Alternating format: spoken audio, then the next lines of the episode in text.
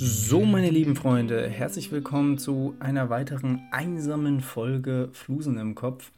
Ähm, ich bin frisch geduscht und äh, ja, voller Energie ist übertrieben. Das Wetter zerrt ein bisschen an den Kräften. Ähm, es lässt sich aber hier ertragen. Ich bin gerade in Frankfurt. Ich weiß, ihr habt nicht gefragt, ich erzähle es euch ja trotzdem. Ich meine, darum geht es ja im äh, Format Podcast. Ähm, ja, ich bin in Frankfurt. Es ist besonders warm hier. In Jena wäre es kälter gewesen. Ich werde auch demnächst wieder zurückreisen. Ähm, dachte aber, ich gebe euch mal eine Außenkorrespondenzfolge und bin somit nach Frankfurt nur für euch gereist und ähm, kann euch jetzt kann euch jetzt erzählen, wie wichtig dieser Tag ist heute. Ähm, denn heute hörst du diesen Podcast und das ist geschichtlich wahnsinnig relevant und wichtig. Und auch sehr wichtig, ist ähm, der Tag gestern, wenn ihr es pünktlich hört hier, nämlich der 14.07. Und was am 14.07. hier gerade am Aufnahmetag passiert ist, vor so und so vielen hunderten Jahren, kann ich euch nämlich jetzt erzählen, weil das habe ich natürlich für euch rausgefunden. Ähm, und wir steigen direkt rein mit dem Wichtigsten. Ähm, heute ist der Nationalfeiertag äh, Frankreichs und äh, das hat folgende Bewandtnis für die, die es noch nicht wussten und in Geschichte nicht aufgepasst haben.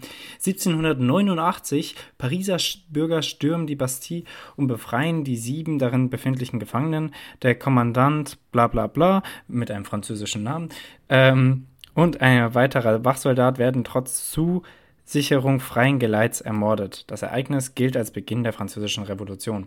Das war am 14. 7. 1789 und ähm, ist somit Nationalfeiertag äh, Frankreichs geworden. Und weil wir gerade beim Nationalfeiertag sind oder irgendwie besonderen Tagen, heute ist unter anderem auch der Namenstag von Roland. Insofern allen äh, Rohländern da draußen ähm, toi toi toi. Ähm, mittelmäßiger Name. Äh, nicht ganz meine Generation, aber natürlich wünsche ich euch alles Gute.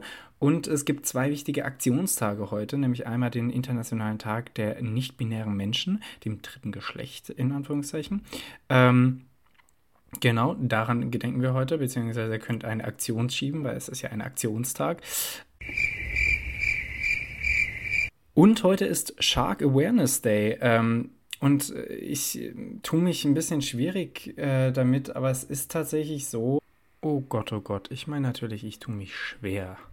Haie sind wahnsinnig wichtig äh, für, für, für die Meere und ich gehe sowieso nicht ins Meer, also stören mich Haie eigentlich auch nicht. Ich finde sie einfach nur ein bisschen ähm, furchteinflößend. Aber Haie spielen tatsächlich eine sehr wichtige Rolle ähm, für die Meere und ähm, weil, weil heute Shark Awareness Day ist und weil man hier ja natürlich Awareness setzen kann in diesem Podcast, dachte ich mir, gucke ich euch mal, suche ich euch mal gerade raus, ähm, was denn so die coolsten Haie sind, meiner Meinung nach, ähm, und was wirklich total überhaupt nicht geht.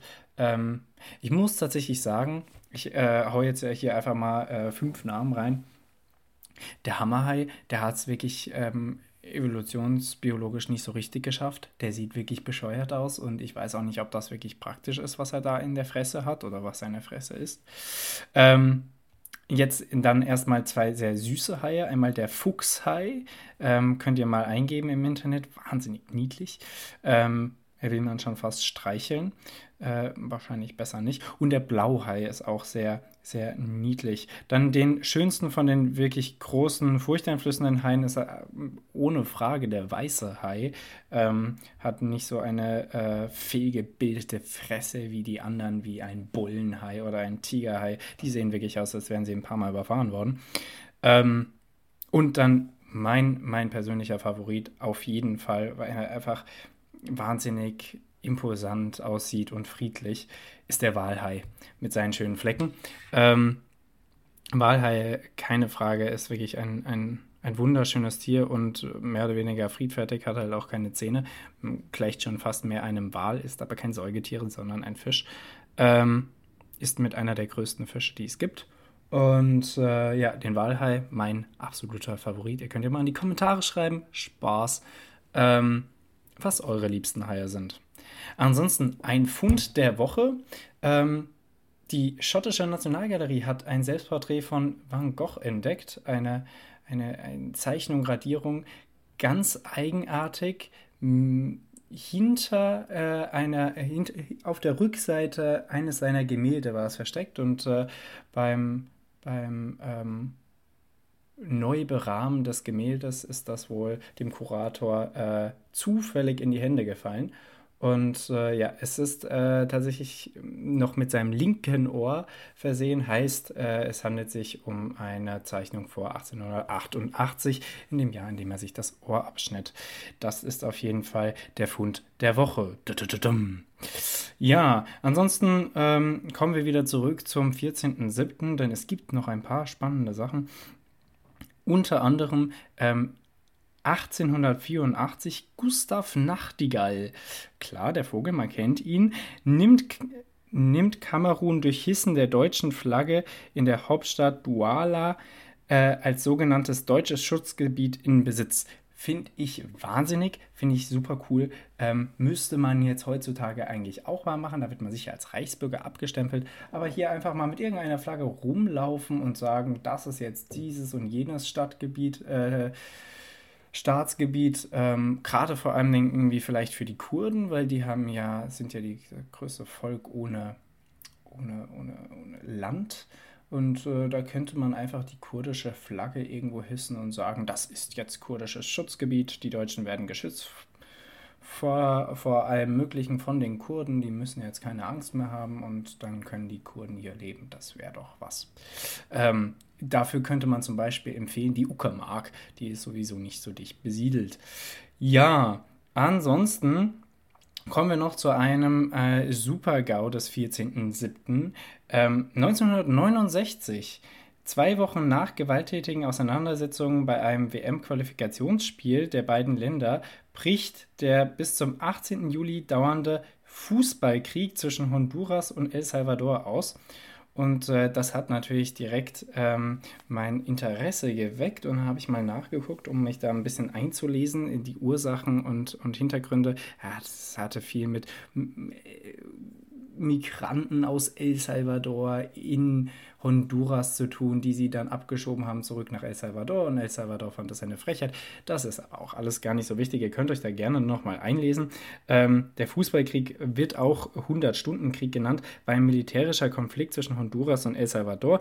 Er wurde, am 14. Bis, er wurde vom 14. bis zum 18. Juli 1969 ausgetragen nachdem es in den vorangegangenen Wochen am Rande der von der Fußballnationalmannschaft beider Länder bestrittenen Qualifikationsspielen zur Meisterschaft 1970 zu Ausschreitungen mit Todesopfern gekommen ist. Und jetzt möchte ich euch doch mal vorlesen, äh, wie viel Mann da aufgebaut wurden. Ich habe mir das nämlich mal angeguckt und es wurde auf der einen Seite, also auf, El, auf der Seite von El Salvador, 30.000 Mann ähm, dahingestellt, äh, plus 1000 äh, Maschinen der Luftwaffe.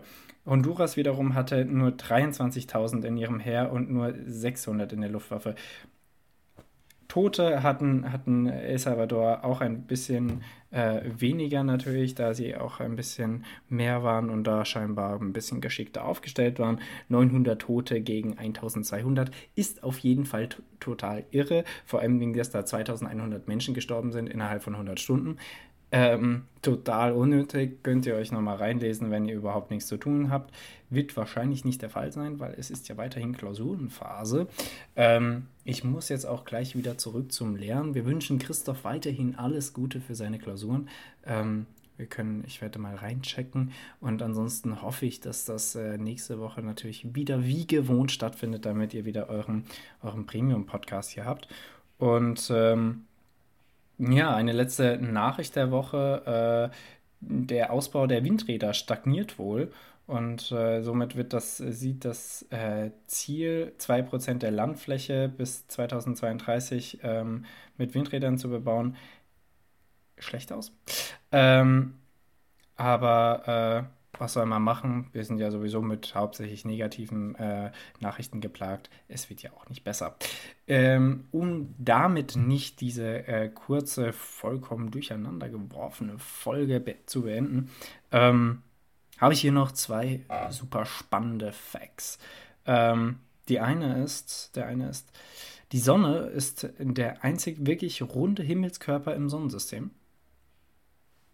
Hätte man sich denken können, Habt wahrscheinlich nicht drüber nachgedacht. Habe ich auch nicht. Wird jetzt auch nichts verändern, wenn ihr es wisst, aber jetzt wisst ihr es. Und das ist sicher nicht schlecht. Und der zweite Fakt, ähm, wenn ihr das nächste Mal eine Katze anguckt, werdet ihr euch hoffentlich daran erinnern, Katzen können nicht Süßes schmecken wegen eines Gendefekts. Heißt, ähm, diverse Süßigkeiten gehen bei denen einfach verloren. Also braucht ihr eure ähm, Katzen nicht mehr mit Chupa Chups zu füttern oder mit Mauarms. Das ist doch ich weiß nicht, warum das die ersten Süßigkeiten sind, die mir äh, in den Kopf springen, aber egal. Ja, Freunde, ich wünsche auf jeden Fall euch das Beste. Ich hoffe, ähm, es brennt nirgendwo, wo ihr gerade seid. Es brennt ja überall. Ähm, ich wünsche euch alles Beste für die Klausuren. Ähm, geht, geht in den Keller, wenn möglich, oder in kühle Räume. Äh, versucht aber auch nicht hier irgendwie unnötig Energie zu verschwenden mit Ventilatoren auf der Terrasse. Habe ich letztens sehen müssen. Dachte ich mir auch, geh doch einfach rein und spar die Energie, das ist ja total Banane. Ähm, ja, Freunde, ähm, viel Erfolg bei den Klausuren, kriegt keinen Hitschlag, trinkt genug Wasser, das ist wichtig und hin und wieder mal auch ein erfrischendes Bierchen. Ähm, genau, und ich gehe jetzt wieder zurück zum Lernen, um dann mit Grillen, glaube ich, ich weiß es nicht, nein, mit einem Linsensalat, glaube ich, wird heute vorbereitet. Es ist ganz spannend, wenn man nicht mehr nach alleine kochen muss. Es ist äh, sehr sehr erleichternd, mit einem Linsensalat den Tag ausklingen zu lassen. Insofern, ähm, passt auf euch auf äh, und äh, nächste Woche bin ich natürlich wieder hier für euch da und hoffentlich, hoffentlich auch wieder mit Christoph. Bis dann.